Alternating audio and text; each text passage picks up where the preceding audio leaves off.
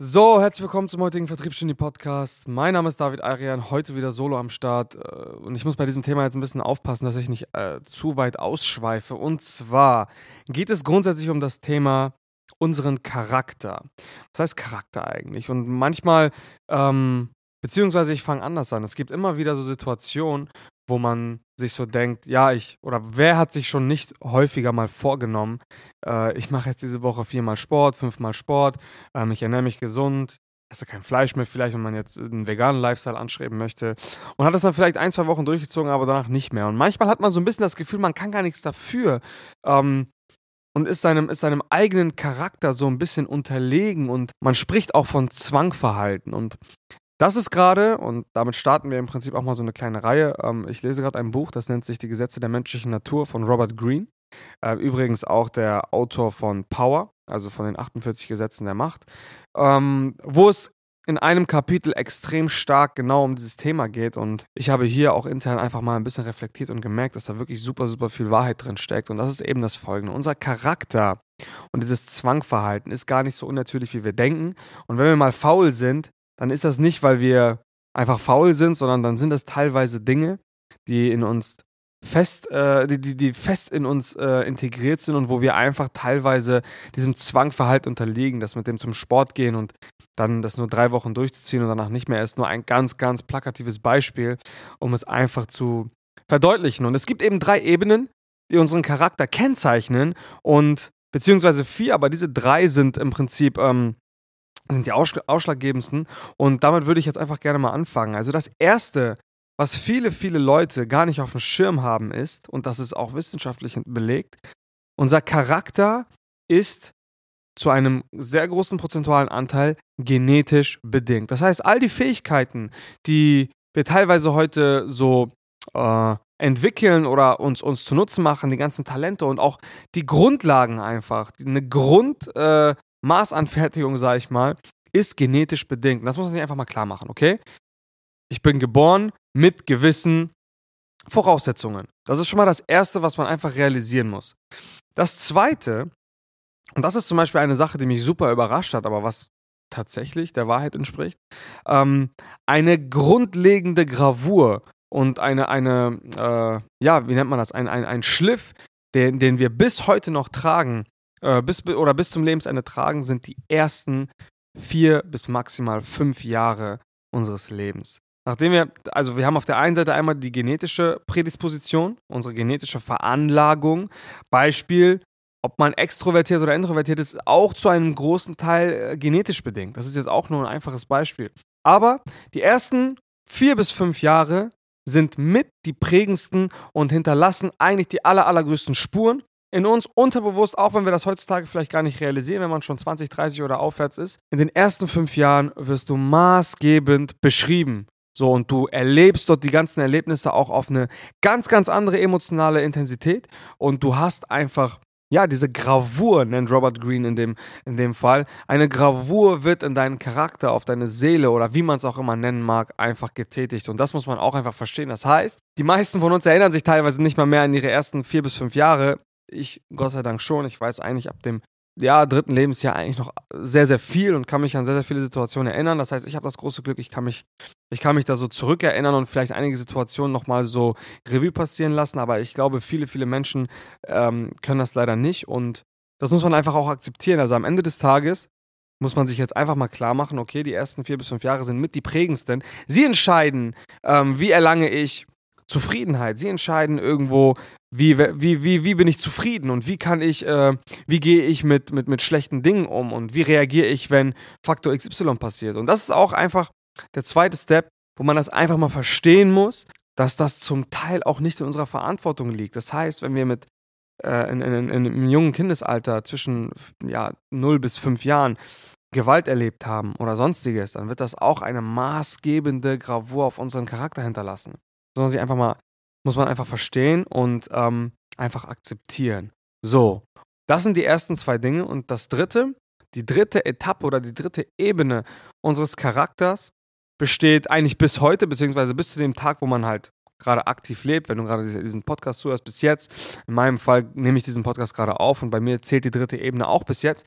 Das sind sind die Einst mein, meine Einstellung und meine, meine Gewohnheiten sowie meine, ja, mein, mein Dasein als Mensch, beziehungsweise mein Charakter heutzutage. Das heißt, man wird nach seinem fünften Lebensjahr bis zum heutigen Tag wird man ähm, Erfahrungen gemacht haben. Das heißt, man wird schlechte Erfahrungen mit Menschen gemacht haben, man wird vielleicht die eine oder andere Beziehung gehabt haben, wo man die auseinandergegangen ist, vielleicht auch nicht, vielleicht ist man schon verheiratet und so weiter und so fort. Man hatte gute Noten, schlechte Noten, abgeschlossenes Studium, abgebrochenes Studium, also diverseste Erfahrungswerte, die man macht und die einen natürlich auf die eine oder andere Seite auch prägen, natürlich immer im Einklang mit mit Faktor 1 Genetik und Faktor 2 ersten fünf Jahre. Und das ist eigentlich so das Entscheidendste. Also in der dritten, in der dritten Etage oder in der dritten Etappe hast du ähm, im Prinzip sämtliche ähm, Erfahrungswerte, die mit in Einklang oder mit äh, in Kombination mit Faktor 1 und 2 einfach ähm, ja, zusammengemixt werden und dein Verhalten heutzutage einfach maßgebend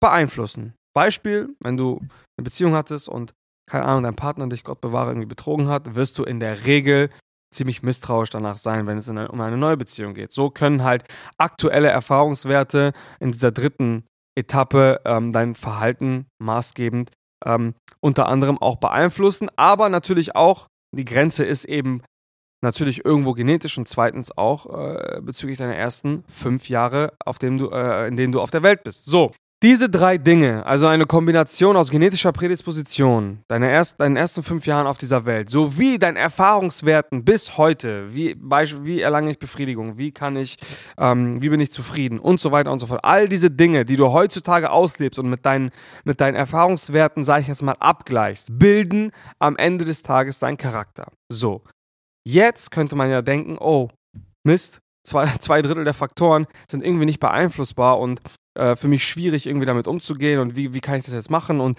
ja, und ich mache jetzt auch noch zusätzlich nur noch schlechte Erfahrungen mit Menschen oder im Beruf oder wo auch immer und ich komme da irgendwie nicht raus. Und das nennt man eben dieses Zwangverhalten, sowohl in die positive als auch in die negative Richtung. Und es gibt einen entscheidenden Faktor, ähm, der am Ende des Tages dazu führt, dass man mit diesen drei Faktoren am besten umgehen kann. Und das ist das Bewusstsein. Und das nennt Robert Greene in seinem Buch auch. Also das Bewusstsein über die drei Stufen, die deinen Charakter bilden und das Bewusstsein darüber, dass es einfach Dinge gibt, die du nicht ändern kannst.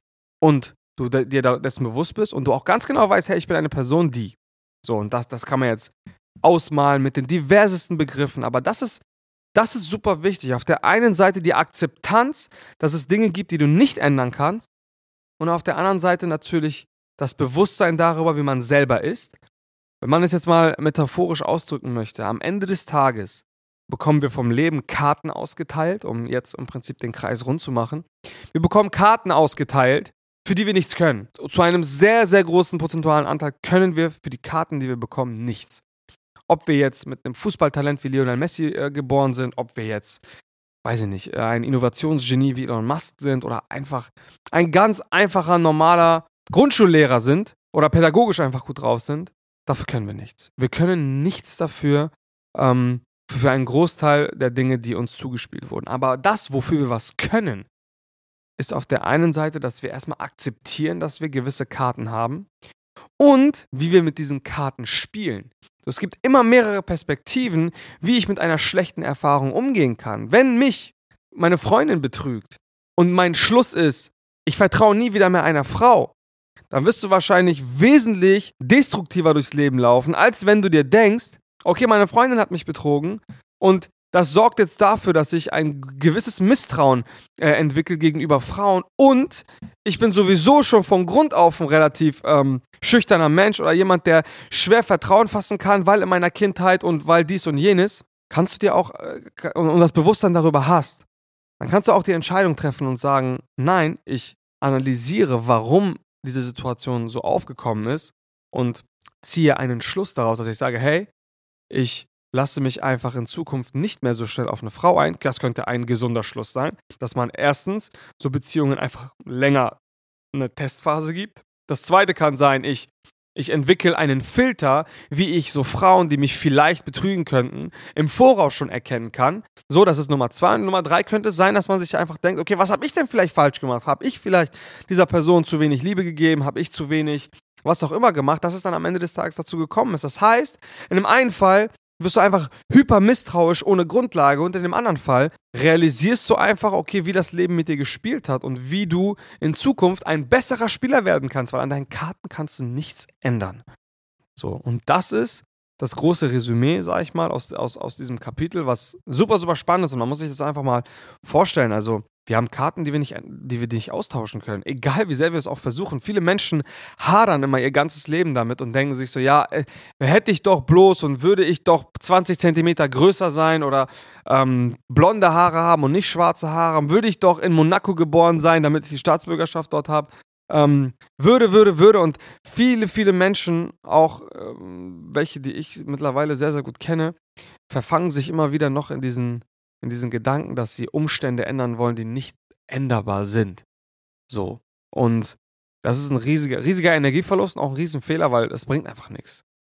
Wir akzeptieren einfach, dass wir Karten haben, mit denen wir spielen müssen.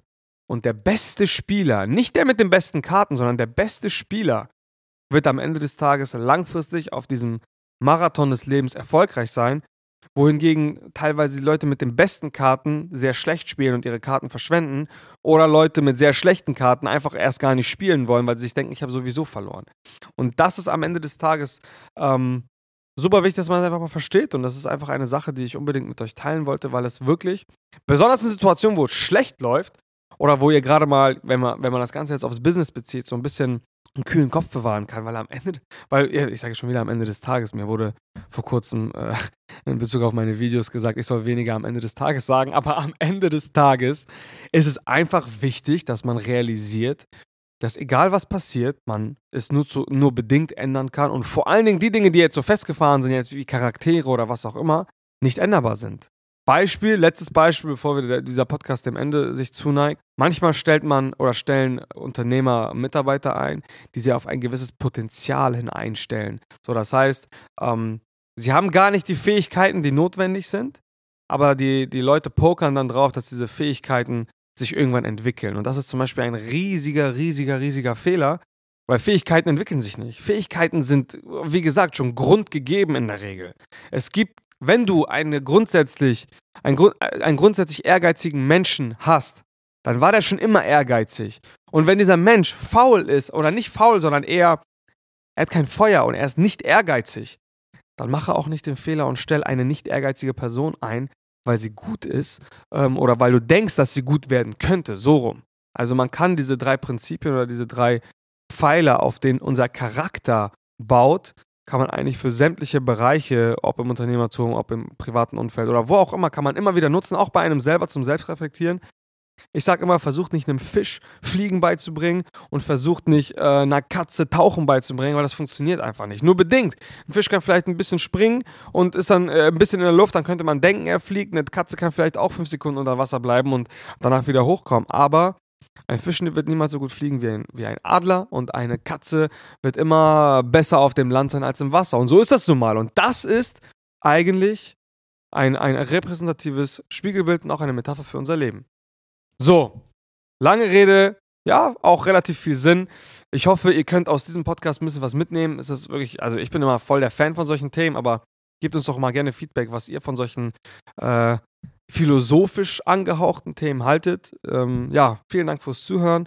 Äh, bei Fragen wendet euch gerne an uns, bewertet uns. Ach, das muss ich auch noch sagen. Bewerten, kommentieren, teilen und alles, was es sonst noch so gibt. Und bis zum nächsten Mal. Ciao, ciao.